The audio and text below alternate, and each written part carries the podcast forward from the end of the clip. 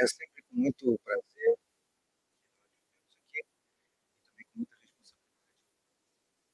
Agradecemos a Deus, a oportunidade, a Jesus, pelo convite da casa. Agradecemos também aos bons espíritos que nos inspiram e a todos aqueles que contribuem de uma forma ou de outra para que nós possamos estar aqui. É, como eu falei no início, com muita responsabilidade que vemos aqui, mas com muita alegria, pois entendemos que estamos aqui não para falar de opiniões pessoais, mas para falar sobre o que entendemos no Espiritismo sobre o tema da noite, que é uma mensagem do livro da Esperança, de autoria do Emmanuel, pela psicografia do Francisco Cândido Xavier, ou Chico Xavier. O tema ser espírita. E nós vamos começar lendo a mensagem.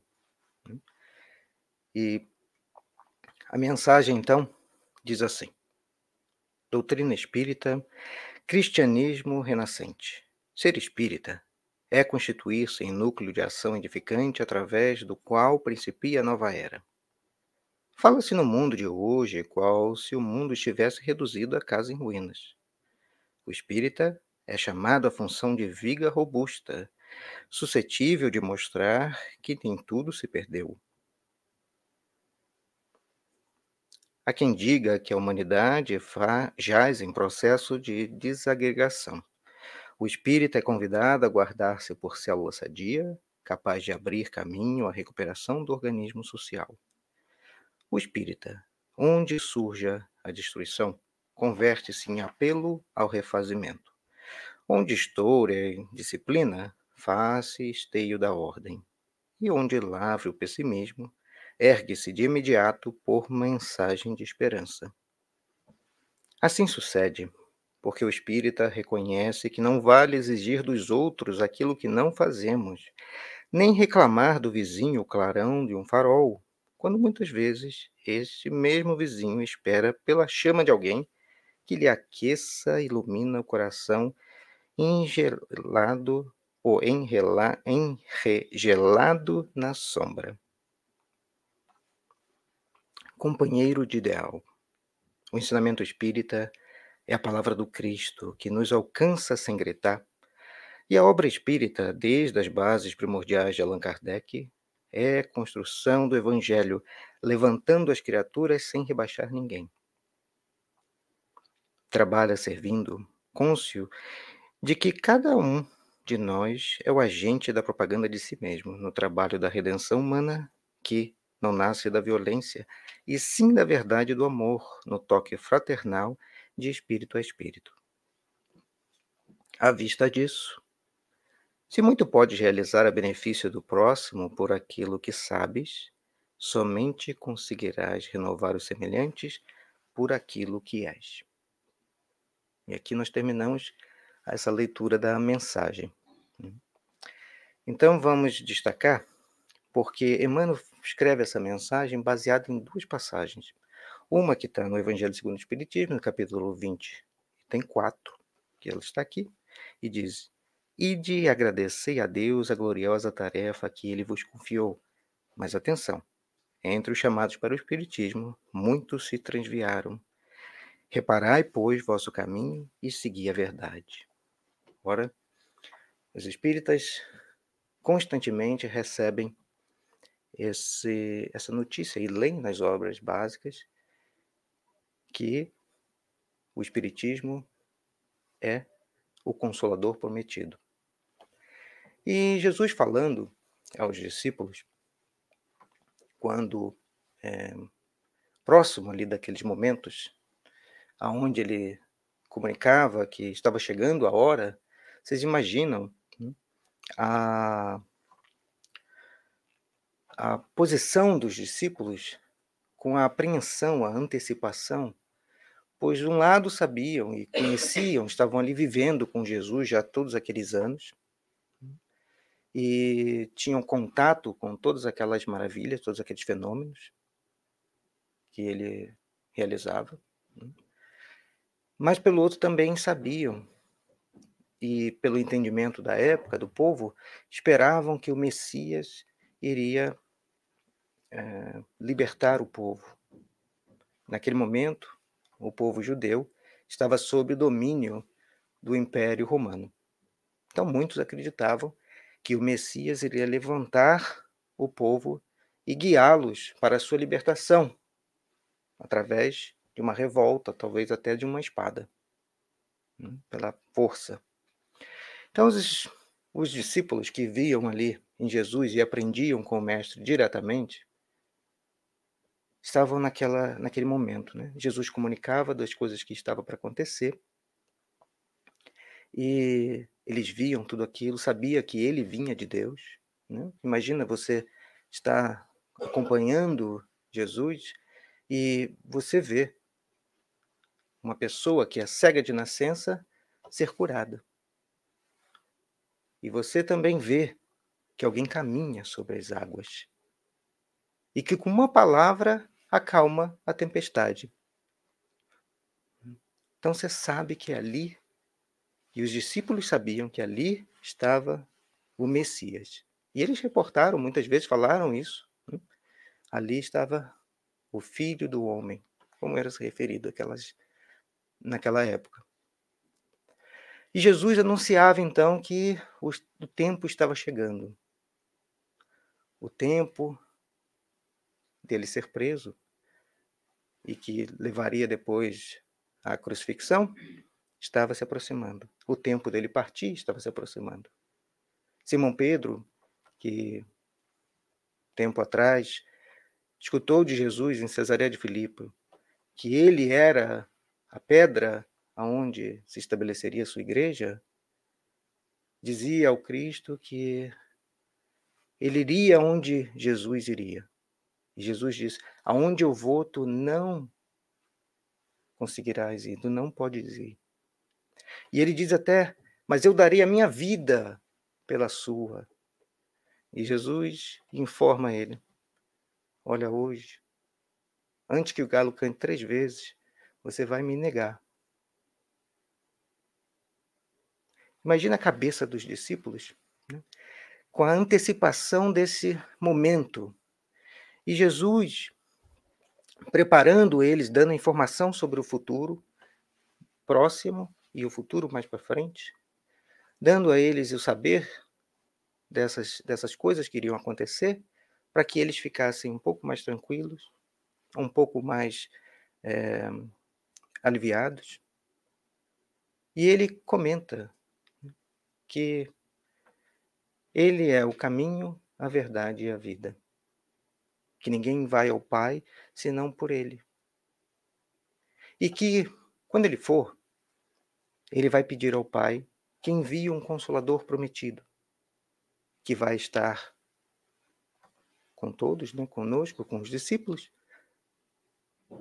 e vai falar de todas as coisas que ele falou, vai relembrar todos aqueles ensinamentos e vai falar outras coisas que eles não estavam prontos a receber naquela época.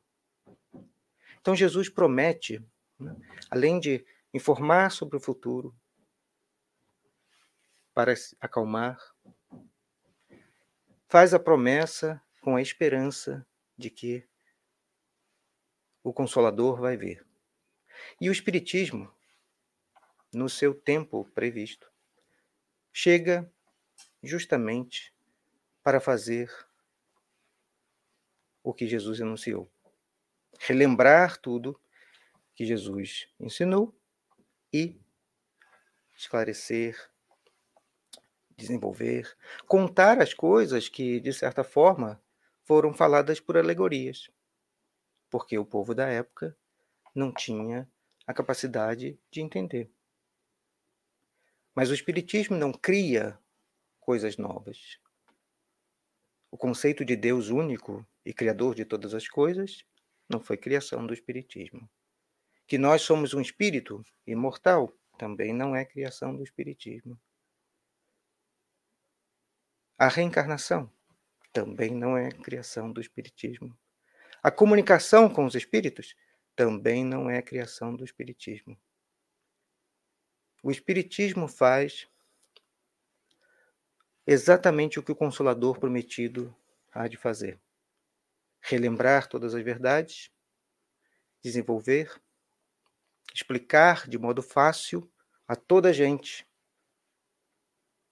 o que Jesus falou de certa forma e muitas vezes por alegoria. Então,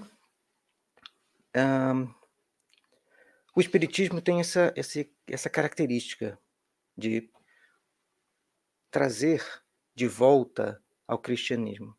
Porque, como diz o Espírito de Verdade em o Evangelho segundo o Espiritismo, sobre o Cristo Consolador, no cristianismo estão todas as verdades. Os erros que lá se enraizaram são de origem humana. Então, o espírita é o cristão. Então, ser espírita é ser cristão. E, lógico, nós entendemos a, sobre a reencarnação, nós sabemos sobre a reencarnação, mas temos que perceber, e isso também é tratado no Evangelho segundo o Espiritismo, que os espíritas muitas vezes são classificados como os trabalhadores da última hora.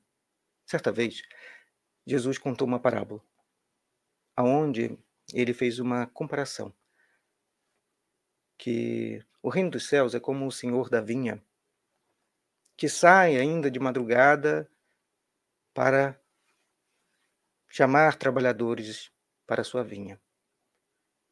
E ele vai e combina com alguns trabalhadores, acerta com, com esses trabalhadores, para que esses trabalhem na sua, na sua vinha. E é dado a eles a promessa de um denário. Um dia de trabalho, um denário, moeda da época que era usada para isso. E eles concordam e vão. Só uma pequena ressalva aqui, toda vez que essa nessa época, nesse local, a primeira hora, né? A hora é, é seis horas da manhã, o equivalente hoje. E aí conta Jesus na parábola que o Senhor da vinha sai novamente às terceira hora, e a sexta hora, e a nona hora, e acha trabalhadores ali. Né? E convida-os. Não fala em um denário. Convida-os e fala: Eu lhe pagarei aquilo que foi justo. Vá trabalhar na minha vinha. E os trabalhadores vão. E quando então dá a décima primeira hora, que seria o equivalente às nossas cinco horas da tarde hoje,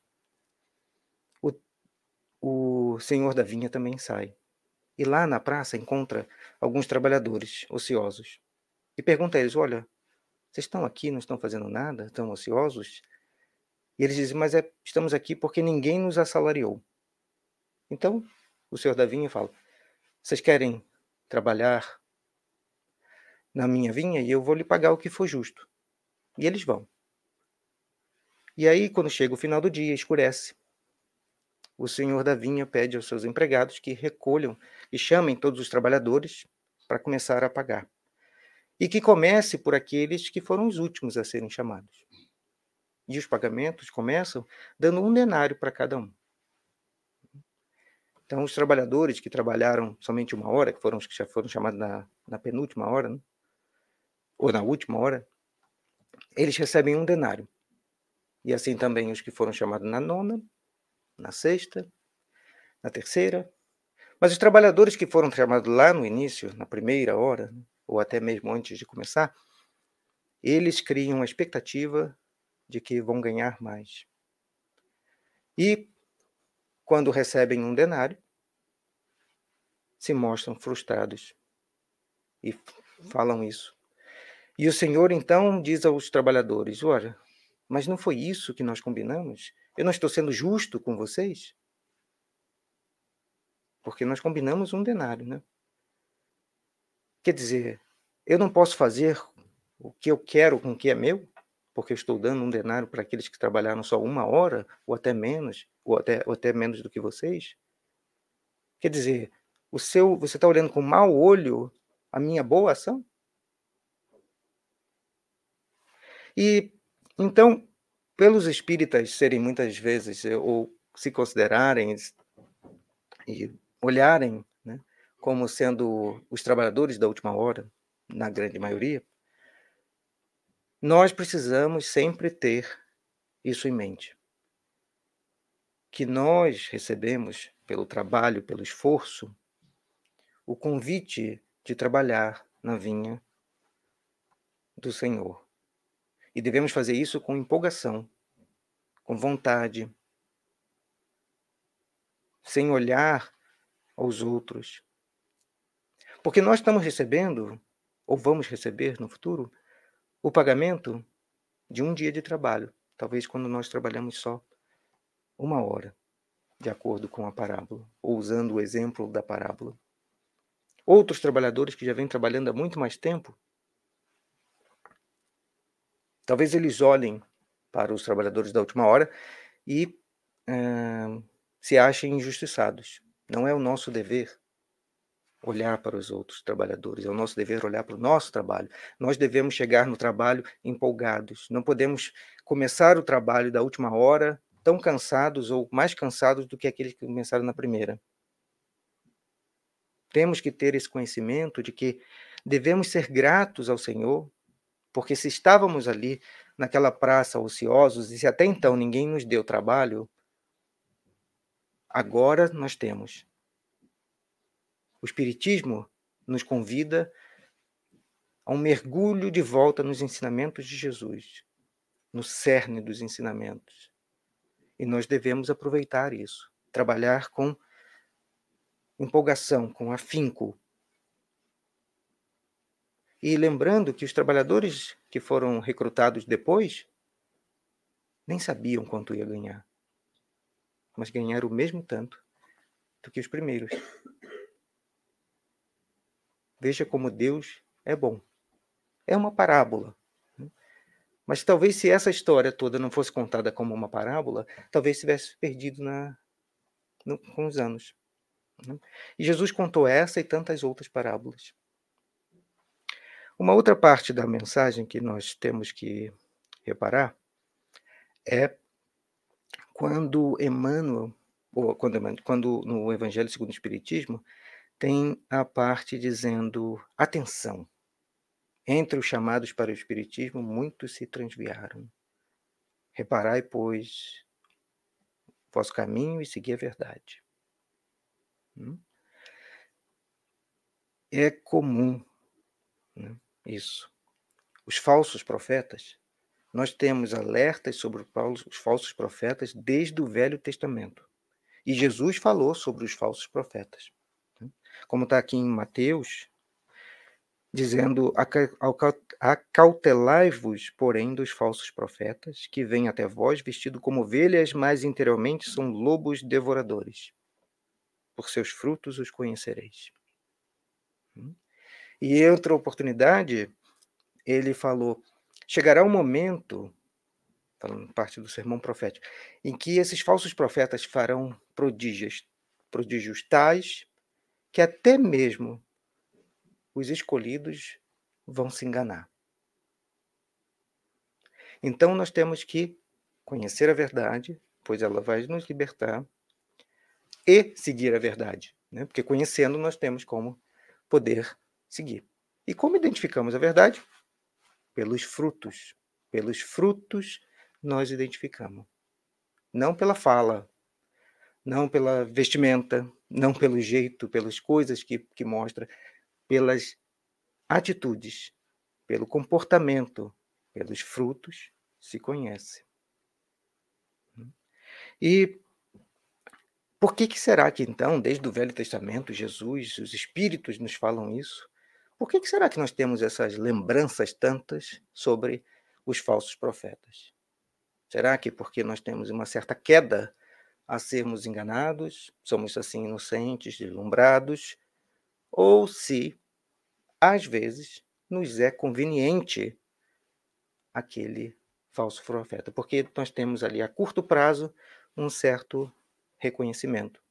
Às vezes é material, e vamos usar aqui o dinheiro para ficar mais fácil, que a gente consegue identificar muito, coitado do dinheiro, sempre que a gente bate no dinheiro, mas no dinheiro fica mais fácil.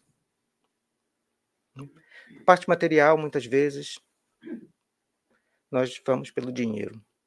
Mas existe a parte não material. Influência, poder, Será que isso nos causa um certo deslumbre e nos faz sair do caminho e cair nessas é, enrascadas, né? Seguir os lobos em pele de cordeiro. Hum, fazer isso. Né? Como aqui na, nessa figurinha aqui, para quem não está vendo, tem uma figurinha aqui de uma, uma ovelhinha e a sombra é um lobo. Muito óbvio, assim, né? ver assim.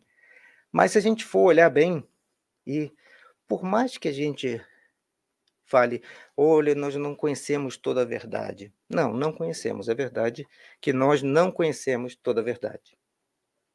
Mas se nós mantivermos em nossos pensamentos com o que nós conhecemos, essa chave, pelos frutos conheceis a verdade, fica muito difícil de errar. Muito difícil mesmo. E à medida que nós vamos seguindo, nós vamos cada vez mais sabendo mais sobre a verdade e assim aprendendo e a diferenciar as coisas, né? discernimento. Uma outra parte da, da mensagem que de uma passagem que o Emmanuel se baseou para fazer essa mensagem que nós lemos no início, é essa aqui que tem em João. É, diz assim: Tenho-vos falado essas coisas para que tenhais paz em mim. No mundo tereis aflições, mas tem de bom ânimo. Eu venci o mundo. Que foi Jesus que disse. Né? E quando ele diz aqui, tenho falado essas coisas, ele está falando sobre aquele momento que vai acontecer, o momento que está passando antes da prisão. Né? Ele está comentando com os discípulos e os apóstolos sobre o que vai acontecer. De novo, imagina o que passa na cabeça dos apóstolos. Né? Porque eles conhecem de tantas coisas que Jesus faz, né? de tantos milagres, curas, de, do que ele sabia fazer, e vem ali aquela situação onde ele fala que o momento dele está chegando ao fim. Mas será que eles realmente acreditam que aquilo tudo vai se desenrolar daquela maneira? Ou se haverá uma, uma certa revolta e Jesus, com uma palavra, acalmará a tempestade? Eles não sabem naquele momento, né? Então isso imagina como é que tá, como é que eles estão ansiosos, apreensivos. Nós sabemos hoje como aconteceu a história, mas naquele momento eles ainda não sabiam.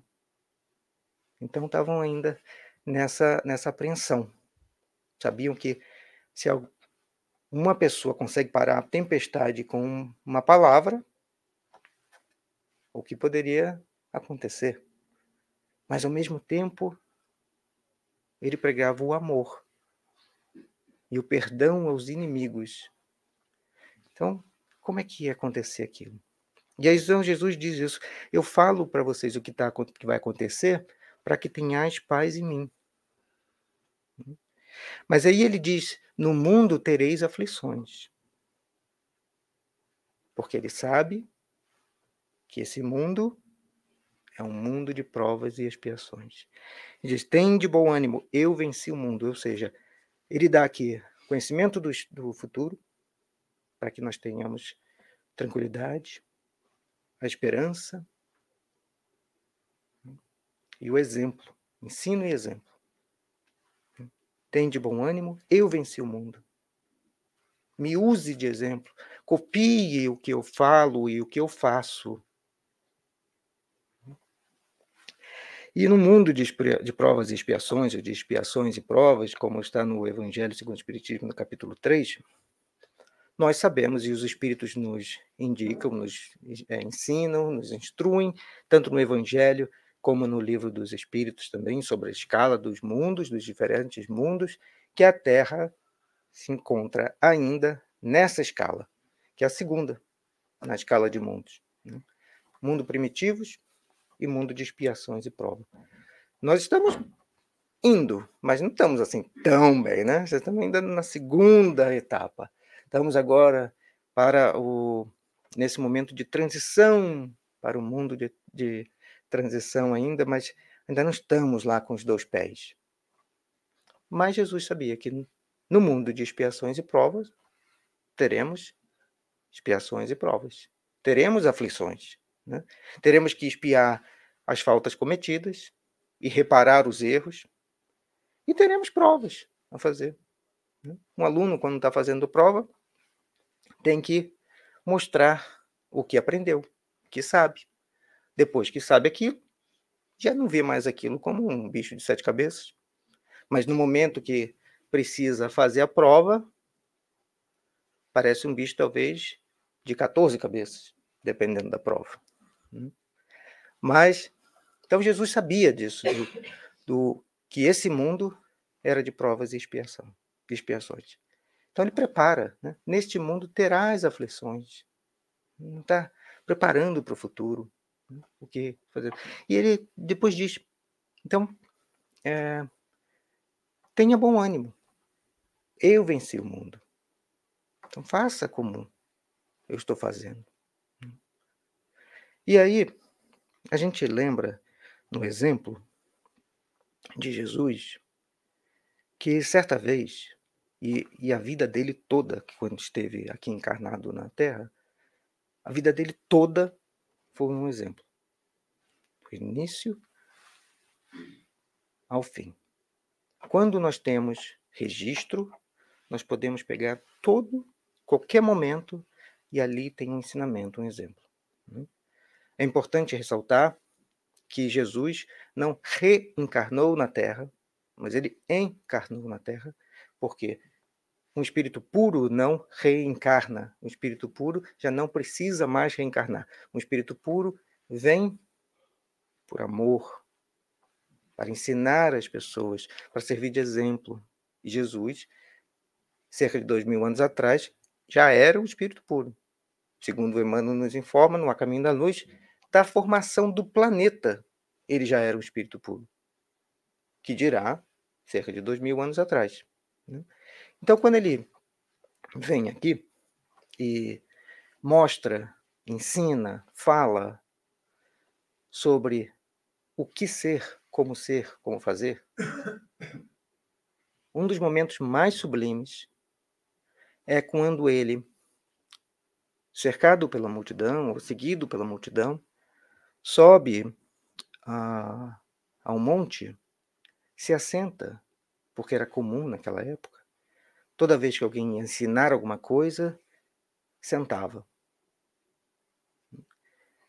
E começa dizendo: Ashrei, Anaei, Aroha. Ó bem-aventurados os pobres de espírito. E completa: porque deles é o reino dos céus.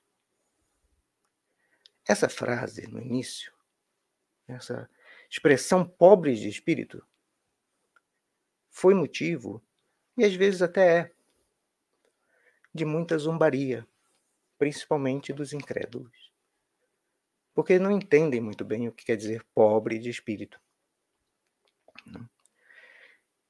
Mas muitos estudiosos debateram durante muito tempo para entender.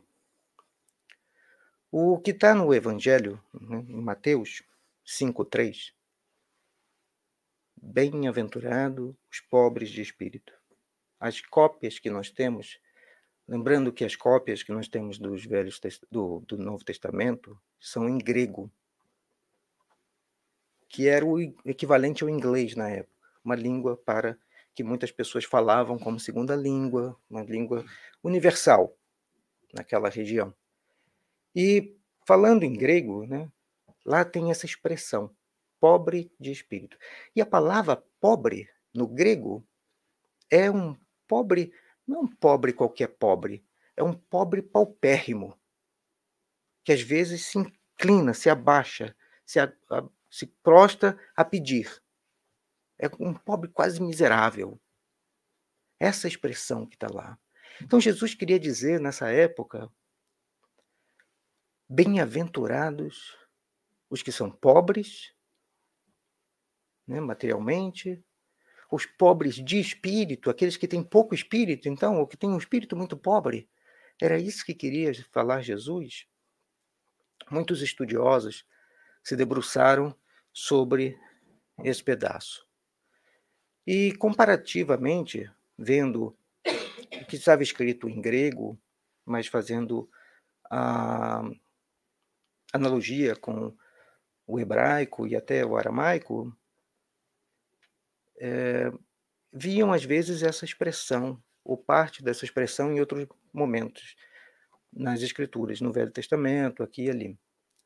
E, curiosamente, a palavra espírito, como estava no grego, e também em hebraico, serve, em hebraico servia para espírito e vento.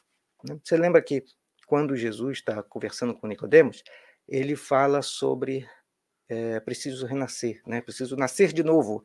E Nicodemos pergunta, mas como pode assim? Tipo, um homem velho como eu, vou entrar de novo no ventre da minha mãe?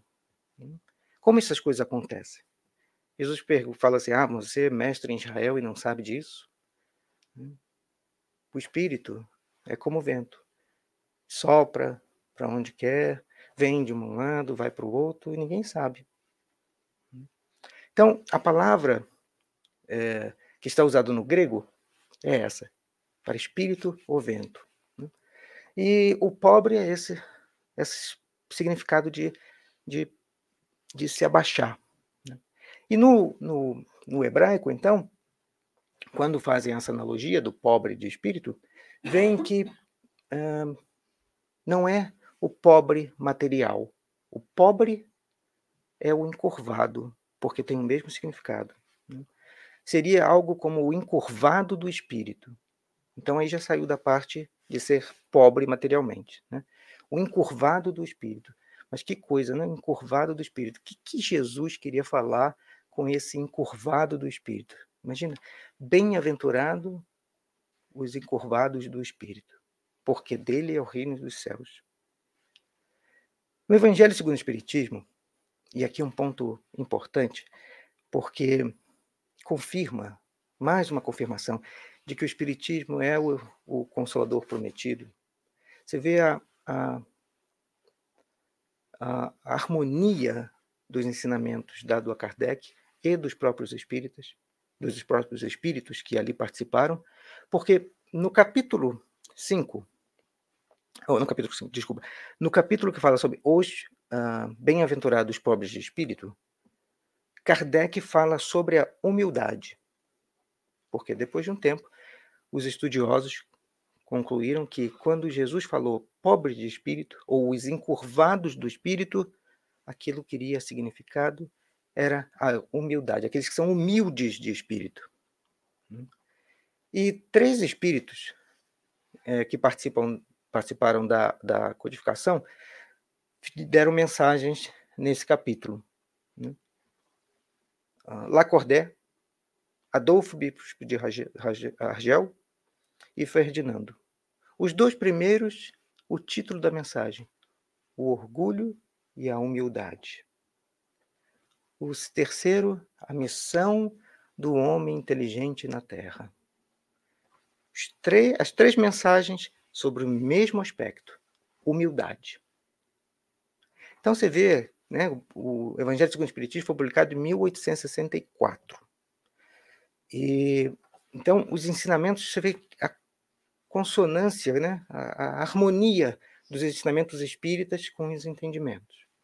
Mas aí para completar né, as coisas, nós precisamos contar uma pequena história, verdade. 1947, um rapazinho chamado Muhammad tinha umas cabras que ele tomava conta. E algumas dessas cabras sumiram. E ali onde ele estava, tinha umas cavernas. E ele pensou que essas, uma dessas cabras que sumiram, essas cabras que sumiram, podiam estar lá dentro. E ele olhou assim, a caverna obviamente não devia parecer muito convidativa, né? Porta pequena, porta não, né? Abertura pequena, escuro, tudo mais. E ele teve uma ideia. Falou, vou jogar umas pedras lá dentro. Se essas cabras estiverem lá, eu vou saber, né? Elas vão fazer um barulho. E ele pegou as pedras e jogou. Teve barulho, não de cabras de vasos quebrando. Algo quebrou. E aí ele foi chamar o primo dele, que era um pastor também beduíno como ele, né, os dois crianças ainda. E aí eles voltaram. E aí foram lá. E aí resolveram entrar na caverna para ver o que é aquele barulho. E viram que tinha uns vasos lá dentro, os vasos altos. E os beduínos são muito supersticiosos, até hoje. Os que vivem naquela região ali no deserto são muito supersticiosos. Isso acontecendo numa região chamada é, de Qumran, ali próximo do Mar Morto. E aí fica aquela coisa, né? O que será que tem dentro dessas, desses vasos? Gênios, maus, mas também pode ter tesouro. Né? Abre, não abre, abre, não abre, abre. E lá dentro eles encontraram sete pergaminhos e rolos. Né? E aí não sabiam bem o que era aquilo, né? uma escritura uma, em hebraico, e alguns em aramaico, mas eles resolvem, resolvem pegar aquilo e levar para vender e levam e vendem. E aí, o, contando uma história assim, muito longa, né, numa forma muito curta, o, o comerciante que, que compra aquilo resolve expor um dos, desses materiais lá no, na loja dele, deixa lá exposto, assim, tal. Uma loja de antiguidades, né? Legal, né? E aí, um dia lá, um, passa um, um grupo de estudiosos, olha aquilo e resolve comprar, ver que aqui tem alguma coisa né? reconhece naquilo ali alguma coisa. E aí eles resolvem comprar aquilo ali, negociam, tem uma história super complexa para fazer para essa parte, que a gente vai tornar aqui muito simples, mas aí fato é que eles pegam aquilo e levam para estudar e conseguem datar que aquele material ali era de cerca de 220 anos antes de Cristo. Ora, rolo com material do Velho Testamento antes de Cristo. Olha a importância desses achados. Porque até então, os, o material que nós tínhamos da Bíblia no Novo Testamento era ali por volta de 250 depois de Cristo.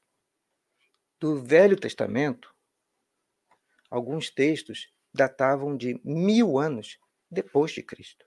E uma das, das, dos pontos e das críticas e dos, dos debates era Será que realmente as escrituras se mantiveram ou elas foram adulteradas através do tempo?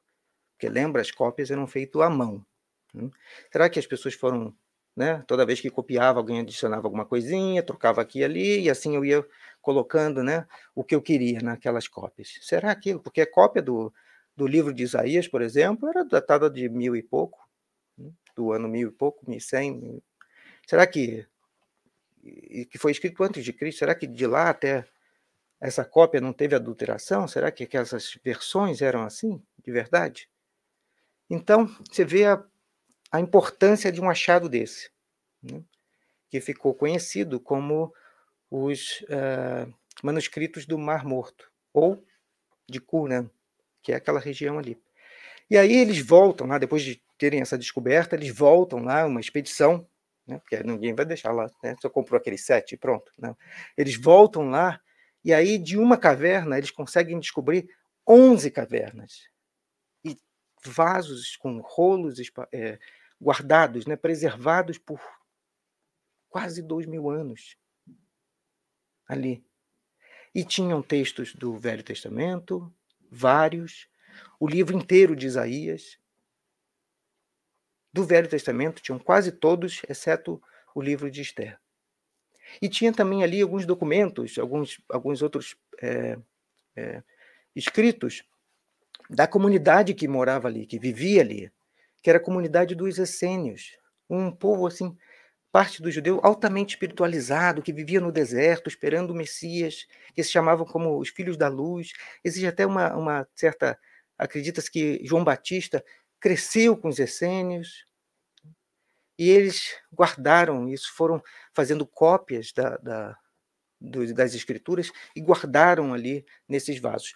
Provavelmente porque lá próximo no ano 200 depois de Cristo teve uma, uma o Império Romano resolveu é, apacentar as, as, ovelhas assim à, base da espada, né? Então para preservar o que eles tinham, eles esconderam nesses vasos e colocaram nas cavernas. Né? Mas, então, é, é, acredita-se que esse material seja dos copistas sejam dos essênios. E ali, qual a importância? Primeiro, datados de muito, muito tempo atrás. Segundo, as comparações com as cópias que nós tínhamos mais recentes, vamos botar de mil, mil e poucos, depois de Cristo, quase que idênticas às daquela época. As mudanças ou trocas que tiveram, irrisórias. Às vezes tinha uma palavra repetida três vezes e em outra tinha duas vezes. Às vezes tivesse alguma coisa escrita com uma letra e que seria outra. Vamos imaginar que o nome de uma pessoa fosse Carlos, tivesse com K e o outro com C. No fundo, não muda em nada. E esse, esse achado é considerado hoje o achado o arqueológico bíblico mais importante na história. Porque mostra que a Bíblia, principalmente o Velho Testamento, que foi encontrado, ah, não mudou ou se se houve alguma modificação, foi mínima, que nunca se trocou o seu significado. Então, nós temos hoje contato com os, os, as escrituras daquelas originais. Mas e o pobre de espírito? Né? O pobre de espírito. Esse ainda fica um pouco, né? Os encurvados do espírito. O que quer dizer isso? Encurvados do espírito. Um desses documentos, um desses manuscritos que eles encontraram lá, com o título A Guerra dos Filhos da Luz contra os Filhos é, da Sombra, que falando sobre os Filhos da Luz eram os, os essênios, né? E lá tem uma expressão exatamente essa: pobres de espírito. E onde está escrito isso, quer dizer, entre os pobres de espírito há poder sobre os duros de coração. Então, o estudo desses manuscritos, o estudo de onde aparece essa expressão pobre de espírito, não só nesse manuscrito, mas em vários outros, é, vários outros documentos e partes do, do Velho Testamento, nos mostra que essa era uma expressão idiomática da época. Pobres de espírito. Expressão idiomática ou maneira de falar como nós temos hoje. Né? Se hoje eu disser aqui, olha, vocês estão tomando um chá de cadeira hum, e estão doido, doidos para picar a mula, mas pode tirar o cavalo da chuva, porque isso não vai acontecer. Todo mundo aqui entendeu o que eu falei. Né? Exatamente o sentido. Não precisei explicar nada. Vocês até riram. E tanto que entenderam. Mas se daqui a um tempo alguém for falar exatamente essas palavras, talvez não se entenda. Se alguém for traduzir isso, imaginemos traduzir picar a mula para inglês. Aqueles que têm contato com mais de um idioma, às vezes usam certas expressões que vêm de uma língua traduzida para outra língua e é um desastre. Na grande maioria das vezes, essas traduções de uma língua para outra, se você não explica o que aquilo quer dizer, ninguém entende. Hum? Imagina traduzir tomar um chá de cadeira. Como? Você vai fazer um chá de uma cadeira? O que isso quer dizer? Pobre de espírito é uma expressão idiomática.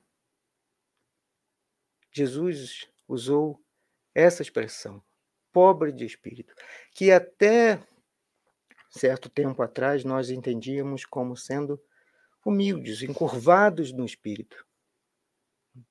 Mas o que quer dizer isso realmente? Na raiz da expressão. E aqui uma dedicação a quem se de, é, estuda é, isso, debate, verdadeiramente, porque nós só pegamos o material pronto. Né? Mas existem várias pessoas que se dedicam, às vezes, a vida toda para entender palavras, expressões que estão é, nos ensinamentos. o encurvado do espírito é uma referência à, à planta. Quando o, o trigo, por exemplo, né, que foi usado, usado por Jesus também no joio do trigo, né, na parábola do joio do trigo. Quando o trigo e está lá crescendo na plantação, um vento, sopra, pequeno parênteses, lembre-se, a palavra em hebraico para vento é a mesma do espírito. Olha como nós podemos entender a expressão pobres de espírito. Quando o vento sopra, ou quando o espírito sopra, o que faz a planta? No caso aqui do exemplo, o trigo. Ele se encurva, ele se dobra na direção do vento. Então, quando Jesus usa essa, essa expressão, ó, bem-aventurados os que se dobram ao Espírito. Humilde, cabe bem. Dóceis ao Espírito do Senhor, também cabe muito bem. E não foi assim que foi Jesus em toda a sua vida? Quando ele fala, tenha bom ânimo, eu venci o mundo, e ali dá o exemplo do que fazermos, a conexão com essa expressão é automática. Seja dócil ao Espírito do Senhor. Seja humilde de coração. Seja pobre de espírito. E não importa o que as outras pessoas acham. Não importa o que elas zombam. Não importa nada disso. Porque importa o que nós entendemos. O Espiritismo vem trazer esses ensinamentos de volta. Vem trazer o cristianismo redivivo, lembrando o espírito da verdade, porque no cristianismo estão todas as verdades. Os erros que lá se encontram são de origem humana. E se nós conseguirmos identificar aqui para o, a, a mensagem do Espírito de Verdade, né? que somos nós complementando. Se nós lá conseguimos identificar esses erros, e há.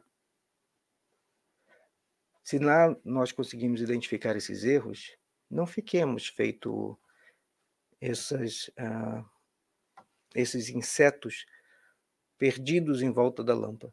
lâmpada. Sabemos, conhecendo a verdade, identificar o que é o ensino do Cristo e o que foi colocado como os erros pelos homens. Nós não sabemos ao certo, mas talvez há a possibilidade, como nós sabemos da reencarnação, há a possibilidade de que talvez nós tenhamos contribuído para isso. Mas isso também a gente não precisa ficar preso nisso. Né?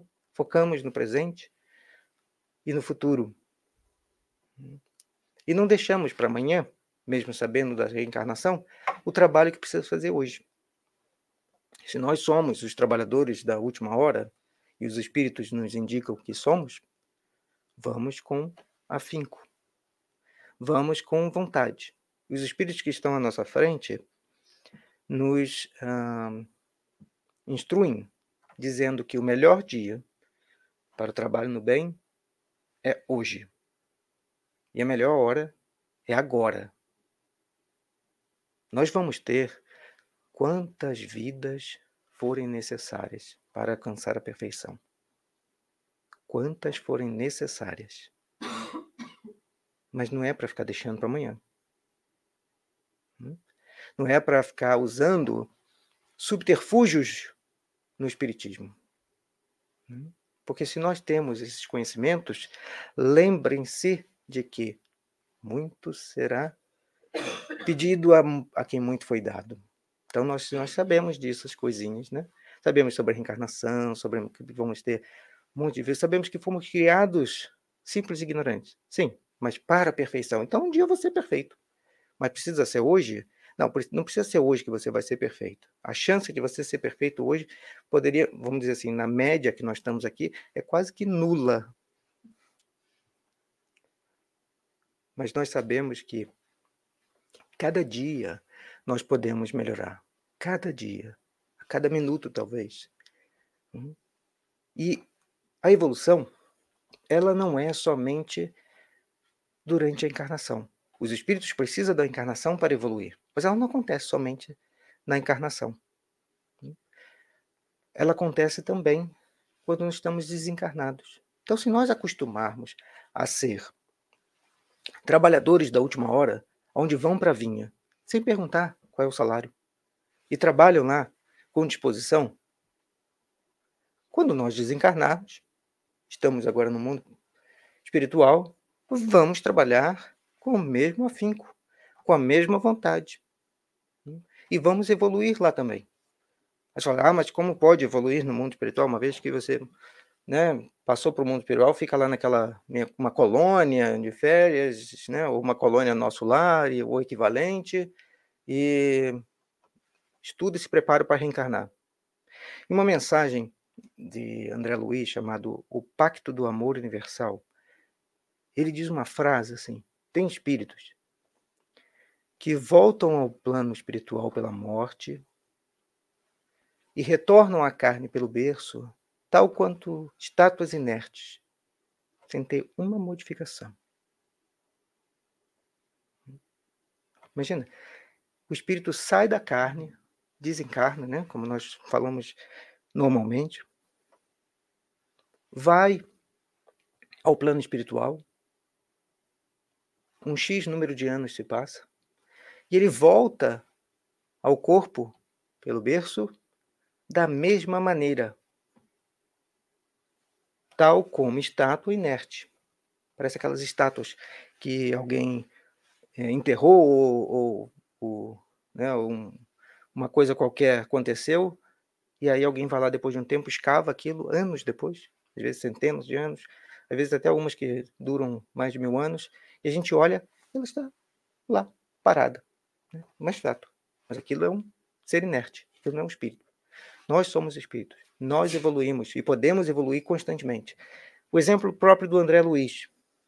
Né? No mundo espiritual, ele nos dá o retrato, ele nos dá o relato da sua evolução. Você vê ali acontecendo, ele aprendendo, quem gosta dos livros do André Luiz, que são ótimos, você vai acompanhando ali como ele vai evoluindo. Então, nós, se estamos agora encarnados, aproveitamos a oportunidade de trabalho e de evolução. Aqui, encarnados, para que quando chegarmos lá, já estamos acostumados com isso. Esse, o trabalho, é o modo operante. Diga-se de passagem, o trabalho é uma das leis da natureza. Essa ideia de que quando nós vamos, quando nós chegamos ao paraíso, ou quem chega ao paraíso fica lá paradinho sem fazer nada, é uma ideia muito equivocada de quem não conhece o paraíso. Nós. Nós não conhecemos os mundos superiores. E de lá fazemos talvez muito pouca ideia. Por isso, às vezes, temos essas histórias é, mirabolantes de que os mundos superiores ou para, o paraíso, como às vezes nós nos referimos, é essa coisa de que uma calmaria, nada acontece, uma música, isso, aquilo. E algumas pessoas até fazem de forma jocosa algumas comparações e falam assim: ah, poxa, mas o inferno talvez seja muito melhor, porque lá as coisas acontecem, lá no outro não acontece nada. O trabalho é a lei divina. O trabalho é a lei da natureza. Os espíritos trabalham, os espíritos superiores trabalham muito. E isso está escrito nas obras espíritas, isso está escrito os exemplos na, na, nas obras espíritas. No livro dos espíritos está lá categoricamente falando sobre isso. Então, quando nós temos que ser uh, como Jesus, que diga-se passagem uma vez, falou quando curou um homem no sábado e foi repreendido por isso pelos fariseus, ele falou essa frase: O meu pai trabalha até hoje e eu trabalho também. Então, o meu pai Deus trabalha até hoje. E ele, governador do planeta, trabalha também. Porque estava sendo repreendido que não poderia fazer uma cura de uma pessoa no sábado. Nós deveríamos perguntar para o curado se, se ele preferiria ser, esperar mais um dia. Então, nós vemos esse, esse, esse ponto, mas o que é importante a gente ressaltar ainda mais é o exemplo que Jesus nos deu. Aonde esse pobre de espírito, e nós entendemos que é o que se dobra, o que é dócil ao espírito, o que é humilde de espírito, é um exemplo a ser seguido, que nós podemos falar o quanto nós quisermos. Mas o que importa mesmo é que nós fazemos. Porque Jesus também disse uma vez: nem todos que dizem Senhor, Senhor entrarão no reino dos céus, mas aquele que faz a vontade de meu Pai. Essa frase, com essas outras, com esses outros ensinamentos, nos explica porque Jesus não só falou, mas fez, para nos mostrar com os ensinamentos e com as ações o que fazer. E eu gostaria de terminar aqui com uma mensagem do Espírito de Verdade no capítulo 5, número 7, do Evangelho segundo o Espiritismo. E ele diz assim: Eu sou o grande médico das almas e venho trazer o remédio que há de curar. Os fracos e sofredores e os enfermos são os meus filhos prediletos. Venho salvá-los. Vinde, pois, a mim, vós que sofreis e achais oprimidos, e sereis aliviados e consolados. Não busquei em outros lugares a força e a consolação, pois que o mundo é impotente para dá-las. Deus dirige um supremo apelo aos vossos corações por meio do Espiritismo. Escutai-o. Extirpados sejam das vossas almas doloridas a impiedade, a mentira, o erro, a incredulidade, são monstros que sugam o vosso mais puro sangue e vos abrem chagas quase sempre mortais que no futuro, humildes e submissos ao Criador, pratiqueis a sua lei. Amai e orai, sedes dóceis aos Espíritos do Senhor, evocai do fundo dos vossos corações. Ele então vos enviará o seu Filho bem-amado para vos instruir e dizer essas palavras boas. Eis-me aqui, venho até vós porque me chamaste. Espírito de Verdade, em Bordeaux, em 1861. Fiquem com Deus. Obrigado pela atenção. Boa noite.